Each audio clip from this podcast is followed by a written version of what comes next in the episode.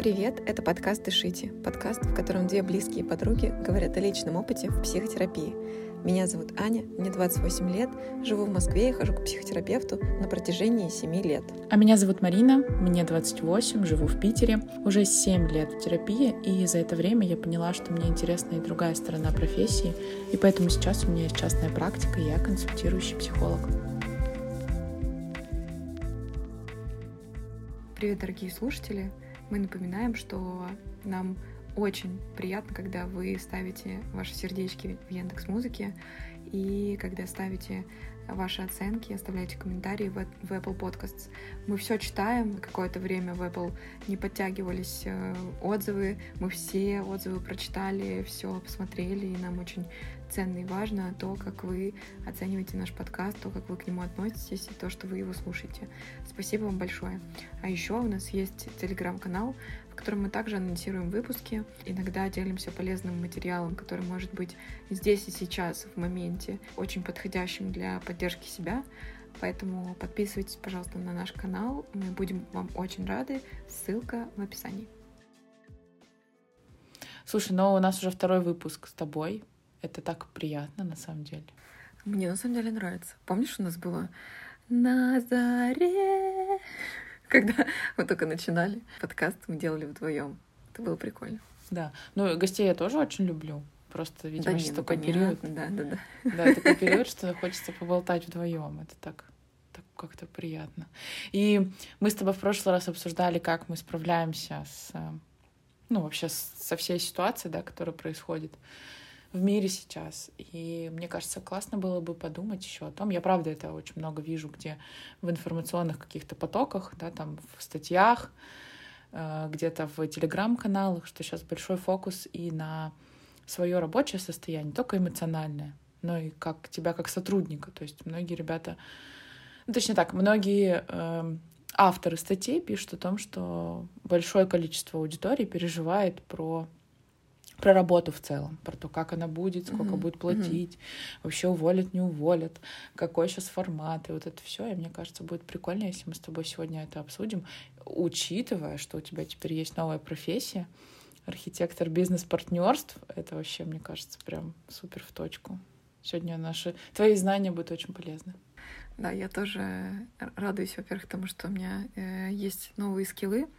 А во-вторых, я с тобой согласна, потому что я тоже встречаю разные статьи, и в целом, знаешь, учитывая то количество брендов, компаний, которые э, прекратили деятельность на территории РФ, и предполагая, какое количество сотрудников ну, находилась в найме в этих компаниях, я как бы начала тихо охеревать. Скажу честно, я как бы, знаешь, у меня э, расстройство не из-за того, что какой-то бренд ушел э, с рынка, потому что я знаю, что очень дофига классных российских брендов, э, точно можно найти российские аналоги, да, может быть, это будет там не так э, доступно по цене, где-то, может быть, не так качественно и так далее, но кажется, что выход можно найти всегда, как бы в этом смысле я оптимистично смотрю.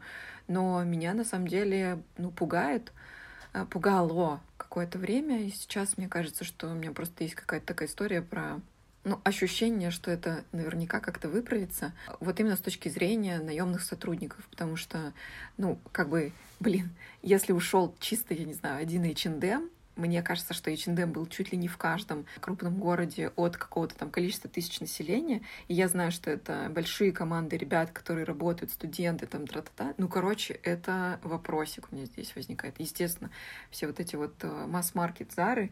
И, короче, там было много людей, там работало действительно много людей.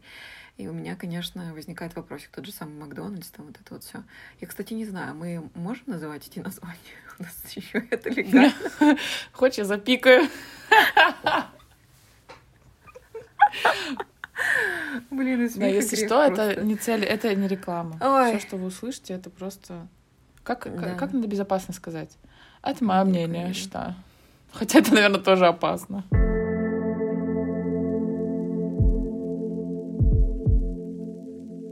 Кстати, это касается не только брендов, да, это касается, ну вот, например, у меня есть две подруги, которые ощутили на себе ситуацию, потому что одна работает ивент-менеджером, и большинство ее компаний, ну 95% сказали, мы замораживаем действия по каким-либо событием, которое мы собирались организовывать с вами, и мы ничего пока что не делаем.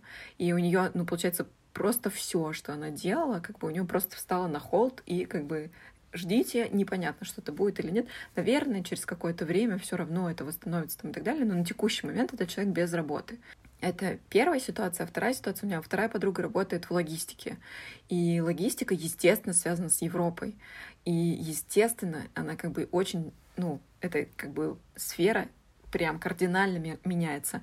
И с новыми санкциями постоянно есть какие-то изменения. И мы вот с ней виделись недавно, она говорит, да, задолбали просто. Вот только один план придумаем, тут новый пакет санкций, и нам нужно этот план полностью перелопатить для того, чтобы это было нормально. Это работало, и наш бизнес не просел.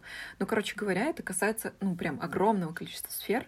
Как мне кажется, это важно обсудить, потому что, мне кажется, люди испытывают страх вот то большое количество людей, которые попали в ситуацию, что их компания прекращает работу совсем, или пока что вроде как платят зарплату, но мы не выходим на работу, и непонятно, что с нами будет, и так далее. Вот мне кажется, здесь присутствует большое количество страха, потери работы и неизвестности того, что будет дальше.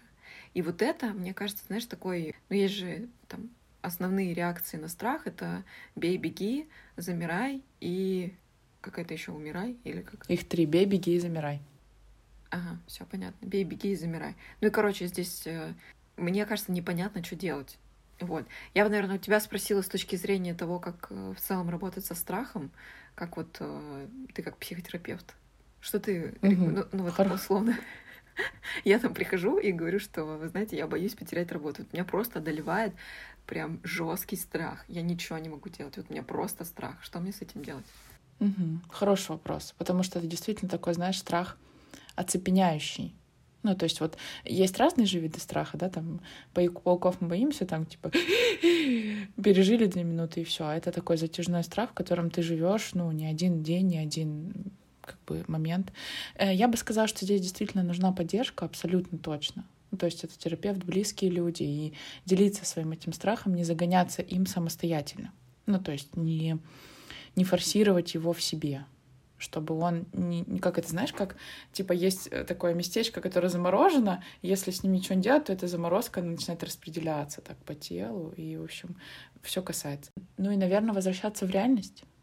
Хоть она и не очень приятная, но она немножечко про хотя бы где-то есть все равно какая-то стабильная точка не знаю, ходили вы на йогу, у вас есть возможность это делать, да, там, может быть, ну, по финансовым соображениям это можно не делать в каком-то месте, но заниматься дома, чтобы эта стабильная история оставалась и была для вас надежной опорой, да, я знаю, что я проснусь, например, там в среду в 10 утра у меня будет йога, и это то стабильное, что не меняется, потому что страх, действительно, ты правильно заметила, от неизвестности, от того, что непонятно, что дальше — и это действительно такое очень, очень болезненное переживание. Вот. Если резюмировать, то поддержка, да, с кем-то это проговаривать, обговаривать. А, и даже здесь, может быть, без цензуры, не стесняться, да, каких-то таких своих э, проявлений, что и фантазии на этот счет, потому что озвученная мысль, она освобождает напряжение. Это стабильная какая-то история возвращения в реальность, да. Ну и, наверное, не бояться говорить об этом чтобы не загружаться еще сильнее. Угу. Я, знаешь, э, с точки зрения эмоций, да, я бы, наверное, здесь сказала, что, мне кажется, физическое всегда дает какую-то пользу или информацию. Вот что я имею в виду, это то, что, ну, мы, мне кажется, с тобой в прошлом выпуске говорили о том, что любая эмоция, она как бы остается в теле, если ей не давать выход. И страх — это, конечно, такая очень поражающая эмоция. Еще есть такой момент, это скорее не очень в нашу сегодняшнюю тему, но как я уже знаю из разных там курсов психологии, что невыпущенные, допустим, эмоции агрессии какой-то, ну, злость или тот же страх или грусть, она действительно, ну, как-то сказывается на теле, но в том числе невыраженная радость, невыраженное счастье и так далее, это значительно сильнее сказывается в теле, потому что эта эмоция по энергетике, она гораздо сильнее, она может вышибать просто там двери на 100 километров вперед, но от того, что человек ее блокирует, это гораздо хуже сказывается на организме. И вот в текущем периоде, наверное, я бы рекомендовала не бояться и не стесняться любых эмоций, которые происходят. И если от чего-то радостно, это очень круто, и надо этому радоваться. Это очень освобождает. Это точно, это точно. Интересно, как работает, да, поле или вселенная, как любят говорить, или там процесс параллельный. А я сейчас читаю книгу, которая называется «Тело помнит все». Это про то, как бороться с посттравматическим стрессовым расстройством через телесное проявление. И вот вчера я прочитала интересную мысль о том, что есть три способа вообще проработки какой-то ну, психотравмирующего события какого-то. Это разговорами называется сверху вниз, типа из головы ты прорабатываешь тело. Второй я не помню. Интересно. Но третий я запомнила, потому что так, э, ну, короче, для меня это было по-новому. Это снизу вверх, из тела. То есть, начиная с тела, даже ничего не говорить, ничего не думать об этом, а просто ну, разминать, например, ту часть тела, которая у вас э, зажата. Или наполнять другим телесным опытом ваше тело, которое испытало какую-то травму и какой-то ну, какое-то событие. Короче, блин, это показалось мне таким интересным. И автор книги в начале, в самом, я еще только-только начала, пишет о том, что на самом деле тело — это храм, но это и так известно, да, который быстрее помогает справиться с каким-то, ну, с какой-то травмой. Поэтому это правда очень важно. Ты классную мысль сказала о том, что надо помнить про тело и выражать все, все эмоции, которые у тебя есть. В это, в лес, например, пойти поорать, мне кажется, это вообще топ. Да. Реально. Я еще видела мем. Пришел в лес, чтобы поорать, а там весь город.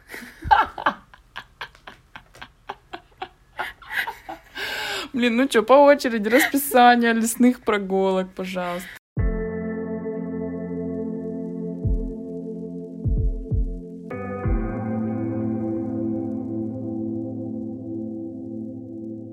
Сегодняшнем выпуске у нас дружественная реклама. Дружественная, потому что я хочу рассказать о массажисте, с которым работаю уже несколько месяцев и вижу офигенные успехи в моем организме. У меня есть такая история, что у меня регулярно может болеть левое плечо. Это доставляет дискомфорт, как вы знаете. Все это из-за сидячей работы, иногда это из-за стресса, из-за накопленной какой-то усталости. В общем, для меня триггер, что нужно последить за своим физическим состоянием. Так вот, я приглашаю массажиста, его зовут Валя. Он приезжает на дом и делает массаж на дому. Привозит с собой офигенно удобный большой стол и еще разные примочки. Я не знаю, как называются все эти устройства, но это всегда помогает моему организму чувствовать себя лучше. Для моего партнера это оказался лучший мастер по массажу, потому что он помогает ему справиться с болями в спине, в пояснице, и это просто спасительное чудо. Повторюсь, массажиста зовут Валя, и у него есть две опции. Он может приезжать к вам на дом со своим столом, и э, также может принимать у себя. Это метро «Чистые пруды». То есть сегодняшняя реклама актуальна для людей, которые живут в Москве. «Чистые пруды» прямо в центре, соответственно, это довольно удобно. В общем, очень круто. Э, Валя супер заботливый массажист.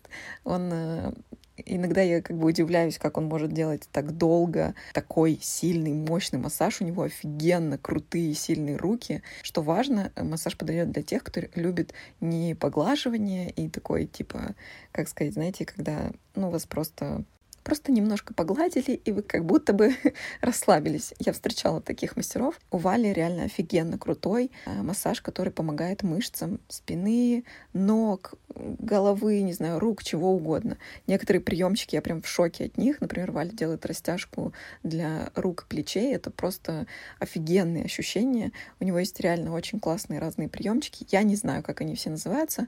Могу только сказать, что у него есть такой классический массаж, насколько я помню, что-то вроде лечебного, миофасциального, в общем, спортивного массажа там и так далее. Длительность массажа полтора часа. А, также он делает антицеллюлитный массаж, и этот массаж длится у него один час все подробности, детали того, как э, устроен у него прием, как он делает массаж, его фотографии. Вы можете посмотреть в его соцсетях. Ссылки мы оставим в описании выпуска, как обычно. И, конечно же, скажу про стоимость. Если э, Валя приезжает к вам на дом делать массаж, это стоит 4000 рублей, продолжительность полтора часа. Если вы приезжаете к Вале на чистые пруды, это стоит 3000 рублей, продолжительность также полтора часа. Если вы скажете, что вы из подкаста «Дышите», Валя сделает вам скидку 500 рублей. Думаю, что это прикольный формат для того, чтобы протестировать на себе массаж. Я очень рекомендую, прям от всего сердца. Если вы хотите офигенно расслабиться, ну, прям, я считаю, надо брать.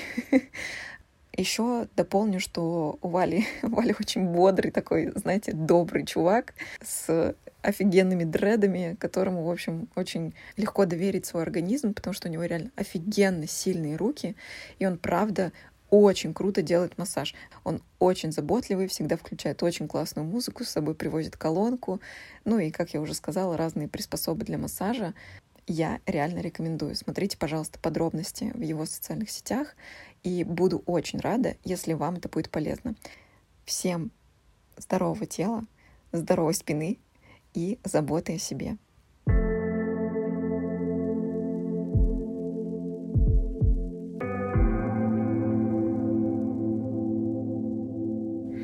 Поорать в лес, не знаю, насколько это реалистично для жителей больших городов, а, насколько быстро, там, не знаю, можно. Ну, наверное, это все равно не проблема.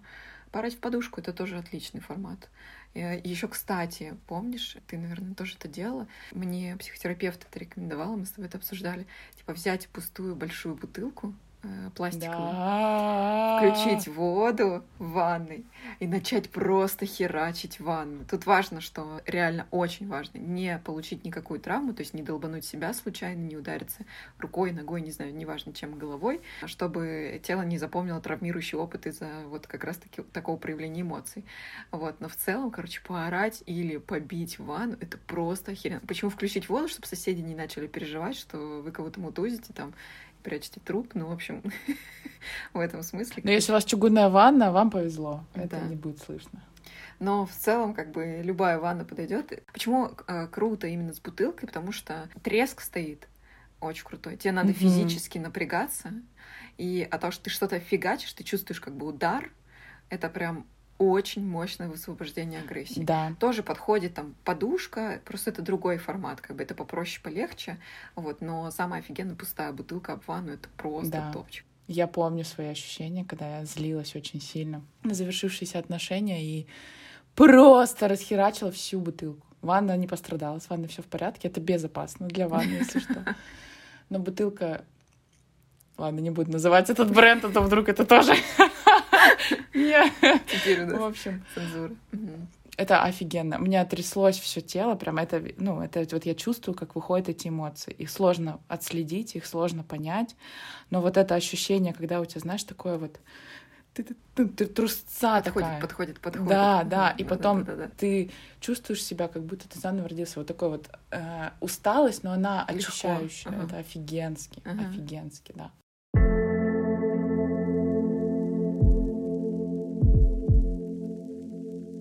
Я посмотрела второй способ — это лекарство. Я почему это и забыла, потому что, видимо, никогда не пробовала. То есть применение каких-то психоактивных веществ, которые блокируют твои стрессовые переживания. Типа там антидепрессанты или какие-то таблетки от тревожности. Вот. Ну, кстати, да, я бы здесь точно озвучила, что если вы чувствуете, что сами не можете справиться и, ну, скорее это ощущение просто заглатывает абсолютно совсем разговоры там не помогают. Абсолютно нормально пойти к психиатру, рассказать э, о своей ситуации. Психиатр сделает какую-то диагностику и пропишет какие-то витамины, лекарства, там, не знаю, что угодно. Что действительно, реально, ну, я прям знаю много ситуаций, когда действительно таблетки, они прям стабилизируют вот, поэтому угу. я бы точно рекомендовала не бояться в этом смысле. А, помнишь, нам один из наших гостей, IT-специалист Саша, рассказывал, мне так понравилась эта мысль, кстати, я ее себе взяла, о том, что ему терапевт посоветовал сначала стабилизировать с помощью препаратов уровень своей тревожности, ну, то есть чтобы она не шкалила и не затапливала рассудок и не затапливала какой-то возможность поразмыслить об этом. И только потом, когда этот уровень стабилизируется, ты пойдешь и как бы проработаешь и проговоришь это с терапевтом. То есть это прям вообще очень крутая история. Действительно классная мысль по поводу Саши. Я помню тоже, что он об этом рассказывал. Я, кстати, регулярно вспоминаю, когда думаю о том, что люди принимают какие-то антидепрессанты. Это не про то, что ты какой-то психопат, а просто у тебя не хватает определенных элементов для того, чтобы у тебя психика была как у здорового человека. И это нормально, что ты, ну, э, идешь за медикаментами, которые помогают это сделать. Я здесь хотела еще сказать про некоторую рациональную сторону. Окей, мы как бы говорим про то, что если это страх, то хорошо, надо пойти проработать эти эмоции и так далее. Я бы еще здесь включила голову и предложила бы действовать следующим образом. Мне кажется, что, ну, это лично мое отношение, да, и я не знаю, э, подойдет оно там слушателям или нет, но у меня есть ощущение, что самые кризисные моменты, они для людей складываются двумя разными образами. Для тех, кто не готов, или для тех, кто по разным причинам находится в ситуации жертвы, сам себя ощущает жертвой или сам себя ощущает скорее ребенком, чем взрослым человеком. Действительно, все эти стрессовые ситуации, они будут э, очень тяжело переживаться, и они как бы не про рост, не про развитие, а про стагнацию, про страх, ну и закапывание там где-то дальше в самом себе. А вместе с этим все-таки кризисные ситуации, какими бы ужасными они ни были, они в том числе и про такой довольно мощный boost к тому, что с собой делать. Потому что если, ну понятно, да, что если там ты хотел копил-копил на машину, на Audi, например, и так вышло, что теперь Audi купить очень сложно, либо только с рук. Как, понятно, что есть два варианта. Первое — напиться, просрать все деньги и сказать, все, не бывать тому, чтобы у меня было Audi, сраный мир, там вот это вот все. Я, короче, все виноваты, я бедный, несчастный. А другой вопрос, что типа, окей, я хочу пересмотреть, что мне вообще подходит, что не подходит, и к чему я готов или не готов. Да, то есть какие у меня еще есть варианты, что мне может подойти, кроме Audi, что мне точно не подходит, в сторону чего я думать не буду. Готов ли я еще подождать, например, переоценить свои желания или переоценить э, свои ресурсы для того, чтобы, ну как, короче, рационально подойти к решению этого вопроса. И я сейчас говорю про аудио, просто как, ну, такой довольно простой пример. Э, если говорить про работу, мне кажется, что ну, это вот, знаешь, история про то, что если вы очень долго сидели и ждали, когда бы обновить резюме и пополнить э, свое портфолио своими работами, кажется, что вполне возможно, что этот миг, когда это нужно сделать, он уже настал, и здесь надо просто брать и делать, потому что, ну, как бы ждать уже нечего, реально. А, ситуация, конечно, может становиться лучше, конечно, может становиться хуже. Мне кажется, что взрослая позиция — это не пытаться себя обнадеживать тем, что ну давай еще посмотрим, что там да как, еще подождем и так далее.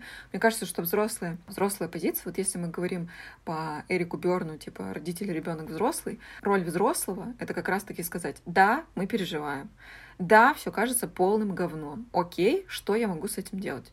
Я сейчас обеспечу себе заботу своему ребенку тем, что я проработаю разные сценарии, что со мной может происходить. Я пойду в разные компании, я узнаю, что там на международном рынке, если этот вариант мне подходит. Я узнаю, что в других компаниях, которые чувствуют стабильность сейчас в, текущей, ну, в текущих обстоятельствах. Я узнаю, что я могу делать еще со своей карьерой. И в этом смысле мне кажется, что роль взрослого, она про, ну, прям просто ключевая. То есть она здесь чуть ли не основная, которая должна сказать, да, окей, что мы с этим будем делать? Вот план. Да, и тут, знаешь, я хотела добавить две вещи. Во-первых, э, это не значит, что Э, супер взрослым, да, нельзя вообще никак проявлять каких-то своих страхов и слабостей и тоже где-то не поныть денечек другой, да, если ты этого хочешь, да, тут э, роль взрослого в чем? Я разрешаю себе сейчас пострадать, поплакать, погоревать о том, что, ну, что случилось что-то не так, как я планировал. Это абсолютно нормально, это не значит, что, да, взрослые кремни, они ничего не чувствуют, не испытывают. И, в общем-то, все. И, кстати, это одна из тоже таких ключевых тем э, в терапии, почему люди не хотят взрослеть, потому что им кажется, что взрослые — это кремни, которые никогда больше не испытают радости, удовольствия, и которым больше никогда не, нельзя проявлять свои слабости. Это не так, все можно. Просто вот это э, время, да, которое растягивается, оно может быть разным. То есть, если ты правильно сказал, если человек какой-то по, по любым причинам в какой-то позиции жертвы, то он будет вечно в этом. А если это такой человек, который ну, рационально мыслит и хочет э, действительно как-то пересмотреть свои ценности в период кризиса, то какое-то время ему нужно то, чтобы пострадать, поплакать и поесть мороженого ложкой, то, что он Ауди не купил, а потом собраться и решить вопрос по-взрослому. И вторая мысль, которую хотела сказать про то, что ты говоришь, эм, кри... ну, и это правда так, в кризис все и взрослеют, даже переходный возраст, подростковый, это всегда кризис. Нас сломает там просто как, ну, вообще не по-детски. И это позволяет нам принимать взрослые решения, брать ответственность и не бояться, и выдерживать ее. Поэтому да, я с тобой абсолютно согласна. Сейчас период взросления очень многих. Угу.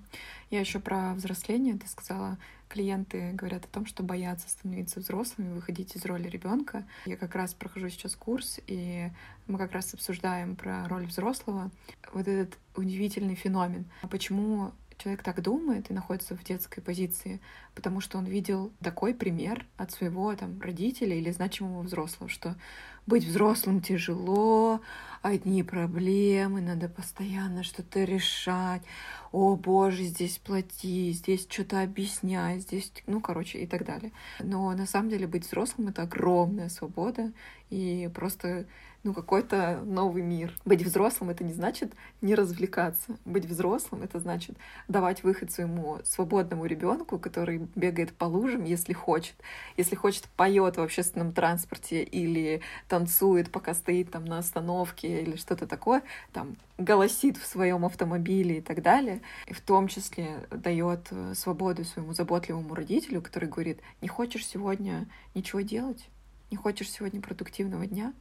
Мы сегодня можем с тобой сделать выходной. Конечно. Конечно, купим все самые вкусные вкусности этого мира, включим любимый сериал, зароемся в одеялко и будем так кайфовать, просто невероятно. Ну и в том числе, естественно, там забота это про э, у нас режим, да, там не то, чтобы постоянно себя так чувствовать, а, а все-таки придерживаться каких-то ну, скажем, обязательств перед самим собой, потому что все-таки дисциплина это тоже про взрослость.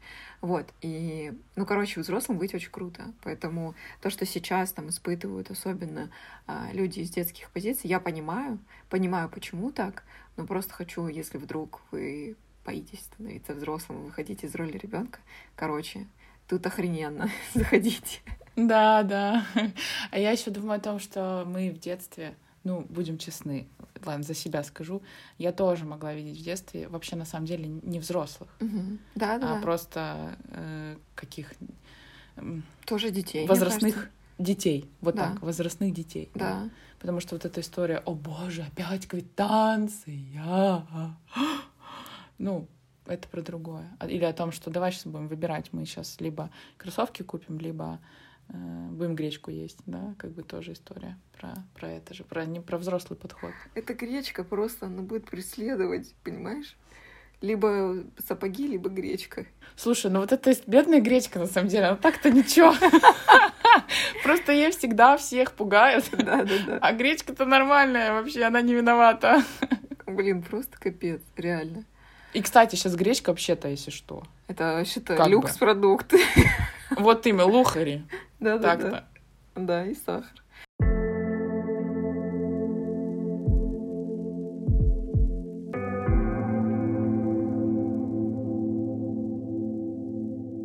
Знаешь, я еще хотела обсудить про ситуации, которые могут случаться сейчас на работе. Вот так получилось, и получалось, вот я читала разные статьи на тему того, как э, ведет себя, ведут себя работодатели в основном, как э, люди работают, в каких формах и так далее. И из-за ковида очень много компаний перешли либо в полностью в удаленку, либо в гибридный формат, когда ты часть можешь поработать удаленно, часть из дома там, и так далее.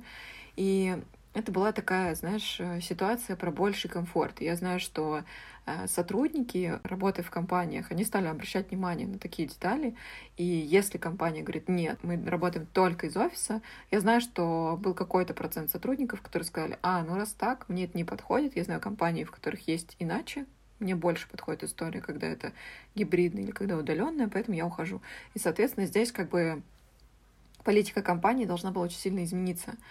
И наемный сотрудник, он чувствовал себя в большей степени вот свободы и выбора. Сейчас есть все-таки и психологическое влияние, и такое эмоциональное и так далее. Я знаю, что компании, работодатели стали, наоборот, строже относиться к работе, стали говорить э, больше о том, что, ну, либо уже совсем перевели сотрудников полностью в офис, если это был гибрид или э, удаленка, либо же говорят о том, что нам нужны какие-то четкие критерии, когда ты работаешь, покажи, там, со скольки ты начинаешь, давай мы установим четкий график и так далее. Это все происходит чаще всего, потому что работодатели ну, как бы это люди с высокой степенью ответственности, люди, которые несут реально огромную ответственность для как бы своих сотрудников.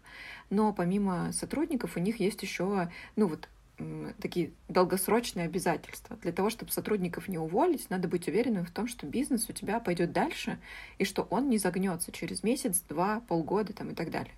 И, соответственно, как бы это долгосрочная такая ответственность про перспективу. Смогу ли я предоставлять рабочие места, и смогу ли я, ну, как бы, самого себя обеспечивать, смогу ли я обеспечивать свою компанию и так далее.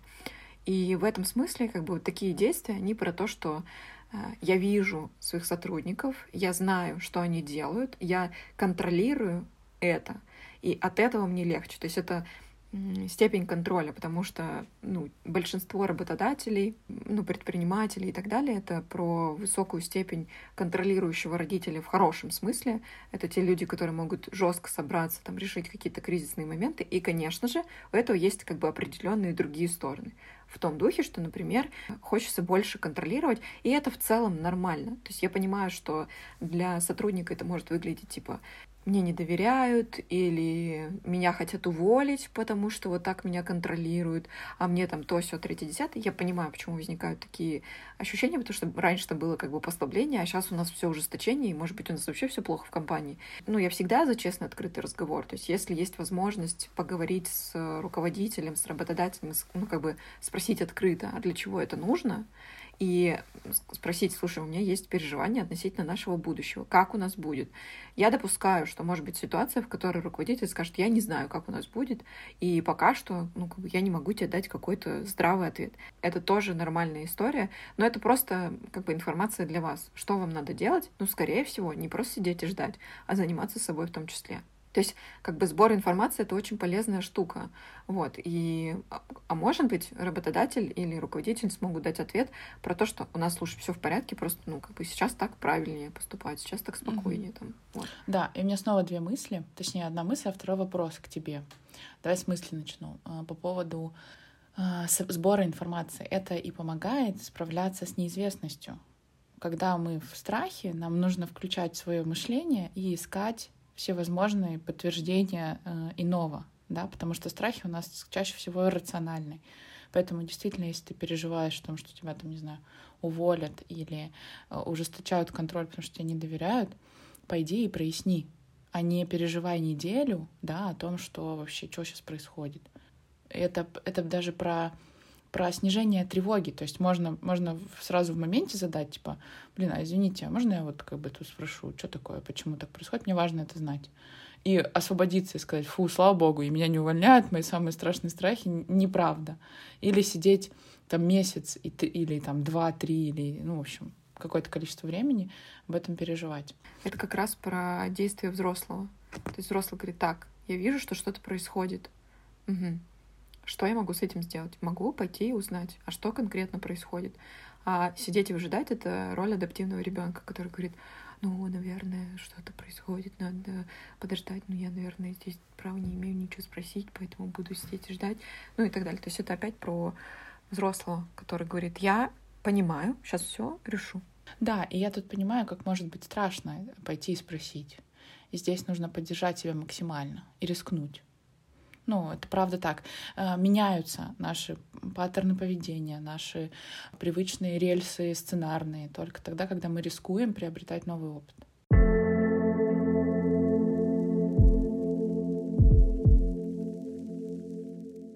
Так, я хотела спросить тебя вот о чем. Интересно, что в силу своей новой профессии, которую ты приобрела, ты очень много, ну, из того, что ты мне рассказываешь, да, общаешься именно с партнерами, которые, у которых есть бизнес какой-то. И здесь очень интересно мне, э, и как человеку, и просто как психологу узнать, как они вообще в этом всем справляются. Вот ты описала ситуацию, что действительно им хочется там больше контролировать по понятной причине, да, и, ну, как-то оставлять за собой вот это ну, как сказать, поле, да, поле, которое можно просмотреть.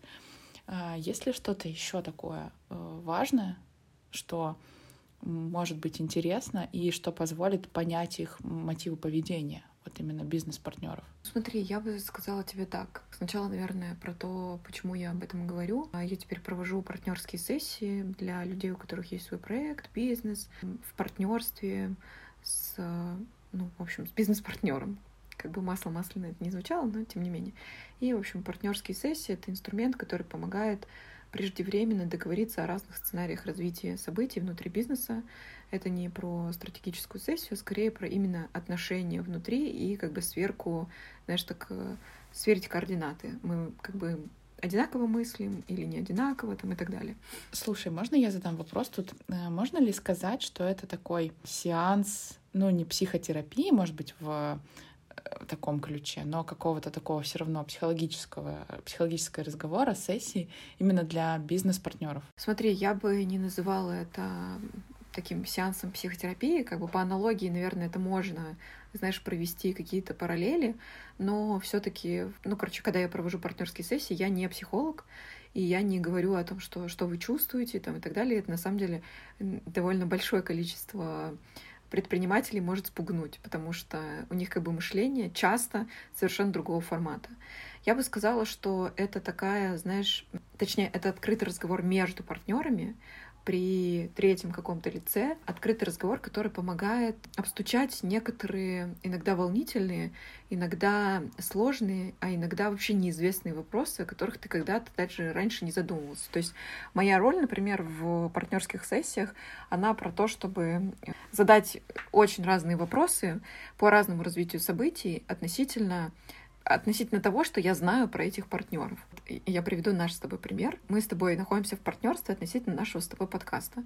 И, как ты помнишь, один из, э, ну, там, одна из домашек, пока я училась. Я проходила курс по ну, осознанному партнерству, и э, там один, одна из домашек была в том, чтобы обсудить со своим партнером, какие-то вопросы, которые релевантны для, для вашего проекта. И для нашего с тобой проекта был релевантен вопрос, а нормально ли, если, допустим, твой партнер будет заниматься схожей деятельностью. И я чуть ли не в точности помню наш диалог, потому что я тогда приводила его в пример на курсе и, ну, рассказывала, как бы, почему все таки важно обсуждать. Если не против, я озвучу. Я очень за, потому что я хочу сказать, как человек, который, ну, типа, побывал.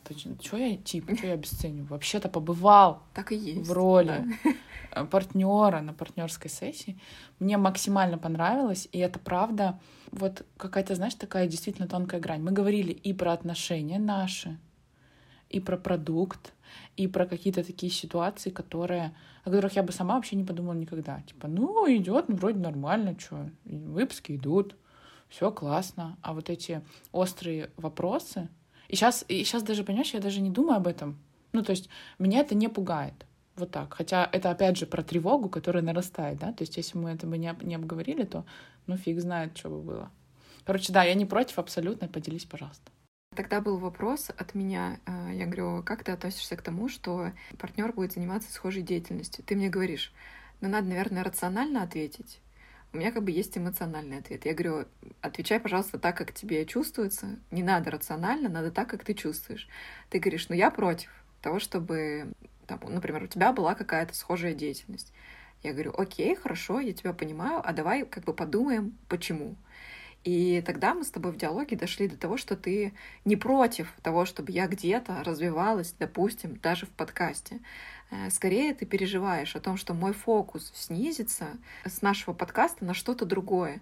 И это переживание как раз-таки, оно очень рациональное. То есть оно про то, что, окей, у тебя может быть что-то на стороне, да, там, но давай как бы как-то обозначим, какая вовлеченность, что мы считаем подходящей вовлеченностью или неподходящей и так далее. И вот здесь э, вопрос как раз вот, ну, такой маленький пример про то, что, во-первых, мы с тобой как два разных человека, хоть мы с тобой давние подруги, очень близкие так далее, мы можем с тобой по-разному понимать, что такое схожая деятельность. Вот сверить, во-первых, понятие, во-вторых, понять, какое друг у друга отношение. И если нам важно и нужно это партнерство, договориться о том, что будет подходить и тому, и другому.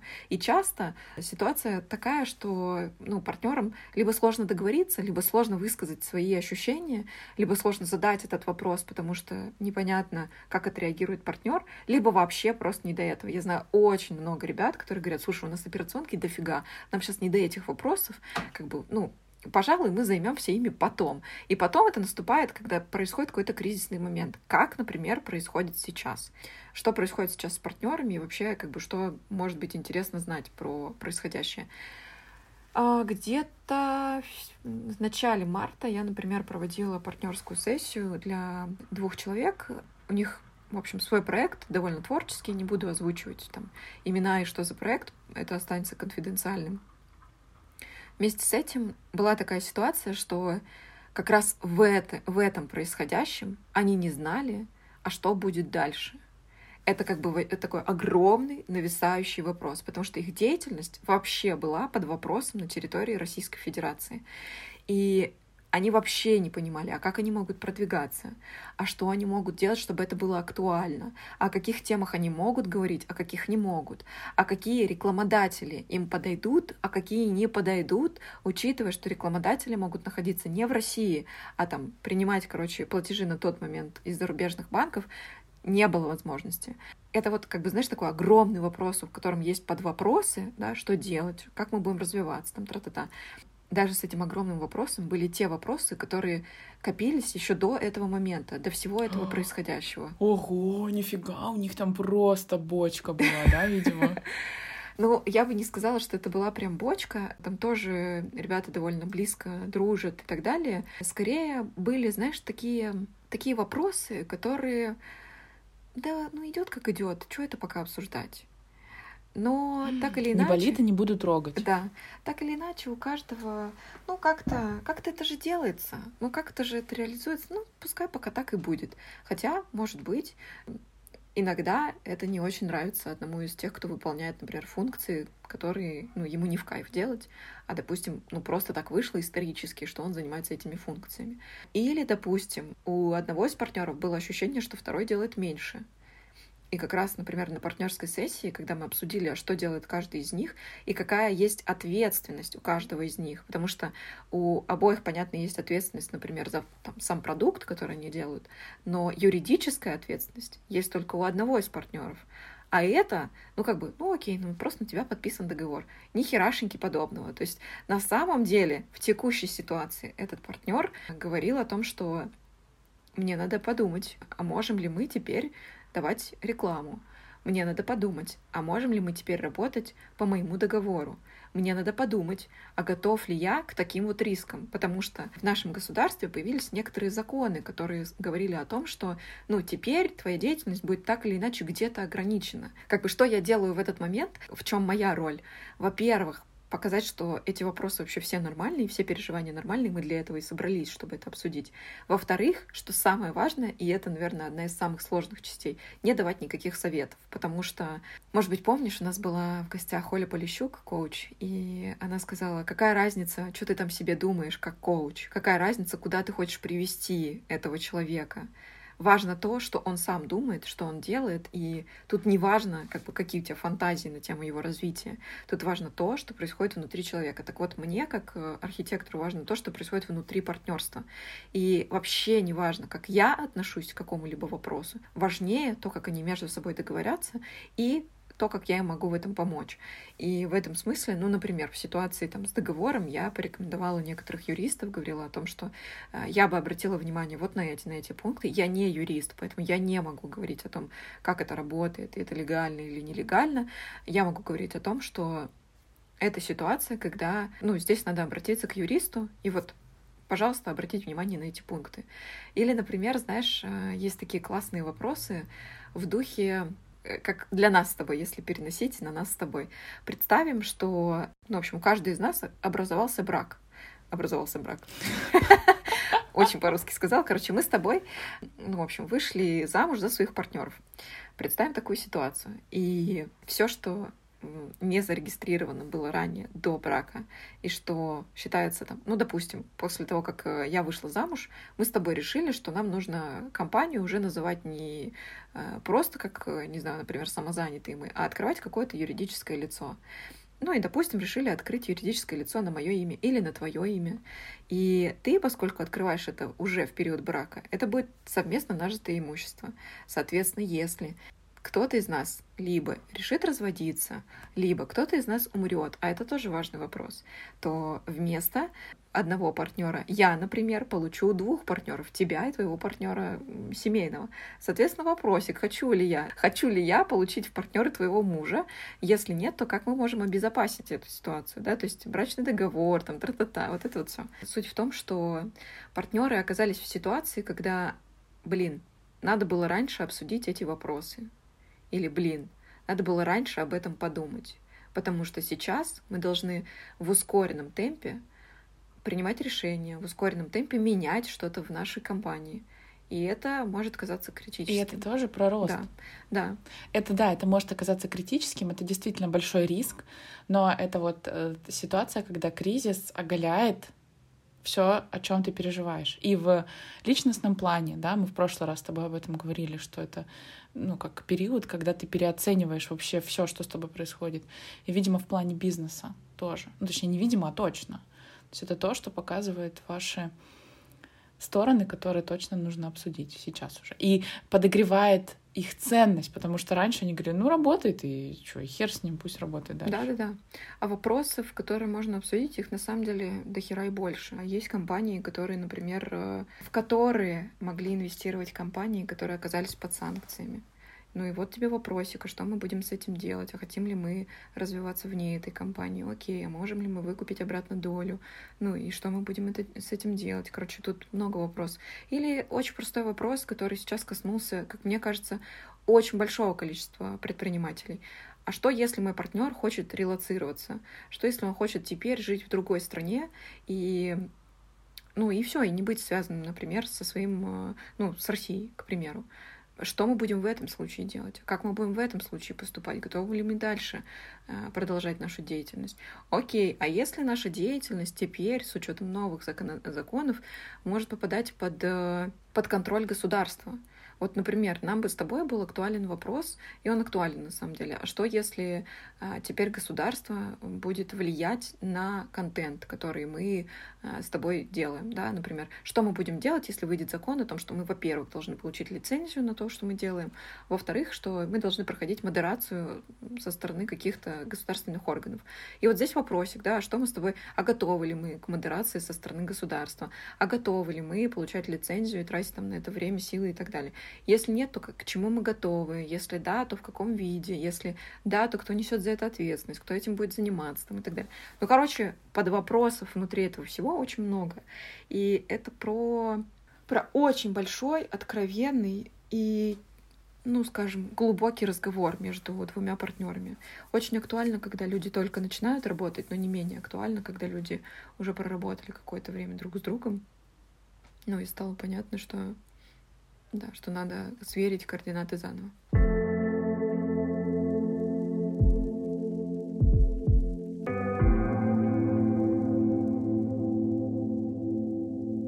Слушай, я сейчас сижу и думаю о том, что в целом то, о чем ты говорила, может быть актуально и просто для, ну, например, сотрудников, которые работают в, под началом какого-то руководителя и ну, там переживали о чем-то спросить. Это же тоже, ну, отчасти партнерства, да, когда ты сотрудничаешь с своим руководителем или с компанией. То есть это про то, что если что-то где-то тревожит, беспокоит, не ждите, пока это созреет так, что единственным решением будет казаться это уволиться к чертям и потратить все деньги, которые копил на Ауди. Вот что-то угу. такое. Ну да, есть командные сессии. То есть это как раз про, ну, допустим, представим большую компанию, в которой а, две команды разных менеджеров должны теперь работать вместе. Тоже абсолютно нормальная практика сесть за стол переговоров и обговорить какие-то условия работы, скажем. Ну, не, не скорее, это не денежный вопрос, а, например, ну, я не знаю, допустим, в каждой команде внутри условно там я работаю в Турбо, я руководитель преподавателей, и, допустим, у нас есть Саша, который руководитель разработки. И, допустим, нам что-то приходится делать с ним вдвоем, нашими двумя отделами. Понятно, что у нас масштаб компании не такой, но как бы если представим, что все-таки у нас есть такой открытый вопрос. Вот у Саши, например, есть какие-то правила по срокам. У него есть, допустим, ежедневные стендапы с его ребятами, которые про то, как э, прошел прошлый день, что они сделали, что должны сделать, что не успели там и так далее. У меня, например, таких нет, да? А что если Саше для спокойствия нужно, чтобы такие стендапы были? А что если, э, ну, там, где-то формат работы Саши или фидбэк э, со Сашиной стороны не очень подходит? Или наоборот, мой фидбэк его сотрудникам, например, не очень подходит. То здесь обговорить как бы правила игры. А что мы делаем? Это знаешь, как э, в футболе все знают, четкие правила, где команда может наступать, где она может получить красную карточку, где желтую карточку, почему, по каким правилам будет забиваться пенальти, а почему одного игрока выводит, а другого не выводит. И все знают эти правила. Все, как бы, даже неважно, ты игрок или ты просто смотришь со стороны, все знают эти правила, потому что когда-то все об этом четко договорились и следуют этим правилам. Вот здесь история про то же самое, что есть две футбольные команды, и надо теперь договориться о том, в каких правилах они играют друг с другом. Слушай, а ты проводила такие сессии? Я сама не проводила командные сессии, но для проведения командной сессии нужно, как я считаю, это вот просто мое внутреннее ощущение, э, нужно несколько архитекторов, потому что все-таки людей много, и ну вот, например, э, я проводила там партнерскую сессию со своим коллегой, и у нас э, так круто сложилось, что мы энергетически друг другу очень сильно подходим. То есть мы такие, знаешь, прям... Команда. Dream Team. Да, Dream Team. Где-то он мог вовремя что-то спросить, где-то я, наоборот, знаешь, там э, предложить сбавить обороты. И это вышло очень гармонично. И в этом смысле, когда это командная сессия, нужно все таки чтобы было несколько архитекторов, которые э, смогут вести. Поэтому, ну, если, например, ко мне бы пришли сейчас с запросом на командную сессию, то я бы скорее предложила нескольких архитекторов, себя в том числе, для проведения вот такой командной сессии. Вот. Блин, как круто, Ань. Прям вообще. Я, во-первых, из-за того, что знаю, то, что ты со мной делишься, и спасибо тебе большое, э, своими успехами в этом деле и тем, как это может быть интересно. И Прям, мне кажется, это правда очень важно. Осознанно подходить не только к вопросу своего психологического здоровья, ну, в первую очередь, да, но и, а, как это, знаешь, расширять сферу своих, своего влияния. Когда ты партнер или там ключевой сотрудник в какой-то большой команде, очень важно думать о даже о тех ребятах и о тех людях, которые работают, например, там, под, твоим, под твоим началом, и которые могут иногда проваливаться, да, вот в это состояние такого, блин, я не понимаю, у меня апатия, что в целом в текущей ситуации очень даже естественная реакция. Поэтому это так прикольно, что мы сегодня об этом говорим, о том, как, почему так происходит и почему на это нужно фокус обращать. Но я, знаешь, сама горжусь как бы своим выбором, потому что это просто идеальная комбо. Знаешь, я никогда не хотела уходить в психотерапию, ну, именно как психотерапевт. А, при этом мне очень нравится договаривать людей, мне очень нравится находить какие-то новые, знаешь, непривычные вопросы, которые такие, вау, а мы про это не думали, а это интересно. Знаешь, вот в таком духе, потому что бывает такое, что, ну, когда ты находишь вот эту болевую точку, а потом находишь способ ее решения, помогаешь его найти, вот это вот самое важное, что происходит. И ты такой, блин, как это круто. А, важный пункт в любом деле, которое я делаю, это то, чтобы это приносило пользу. То есть я прям, это вот, я так понимаю, это моя какая-то основная ценность в плане работы. То есть мне важно чувствовать, что я приношу пользу и чувствовать себя реально полезной кому-то, не знаю, бизнесу, каким-то людям и так далее. И вот вся моя деятельность, которая с этим связана, вот, и архитекторство в том числе, она про то, что я понимаю, как это поможет, как это действительно будет полезно. И я считаю, что это просто топ. Вот, поэтому я тоже, в общем, радуюсь тому, что у меня так происходит в жизни. Спасибо, что мне позадавала такие вопросы. На самом деле прикольно повспоминать свой опыт. Ну, как-то так. Наверное, резюмируя все это, я бы сказала, что владельцы проектов, бизнесов и так далее — это тоже люди, которые испытывают сейчас много переживаний. Я не хочу обесценить переживания сотрудников, просто знаю, что у бизнес-партнеров есть много разных страхов и очень большой груз ответственности.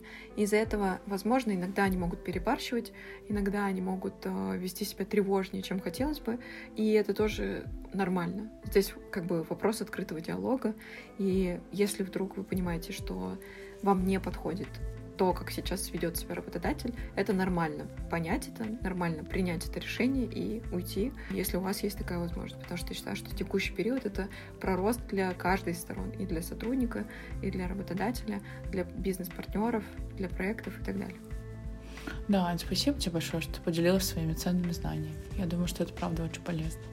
И у нас сегодня получился такой микс, да, мы обсудили то, как э, справляться со страхом, если он есть, и то, как э, вообще помогать себе понимать и не бояться задавать вопросы, если они возникают, и про то, что происходит внутри э, людей, у которых сконцентрирована ответственность да, за какой-то бизнес, чтобы было хоть ну, хоть немножко, когда ты действительно посмотришь глазами другого человека, становится понятнее, почему он делает так или иначе.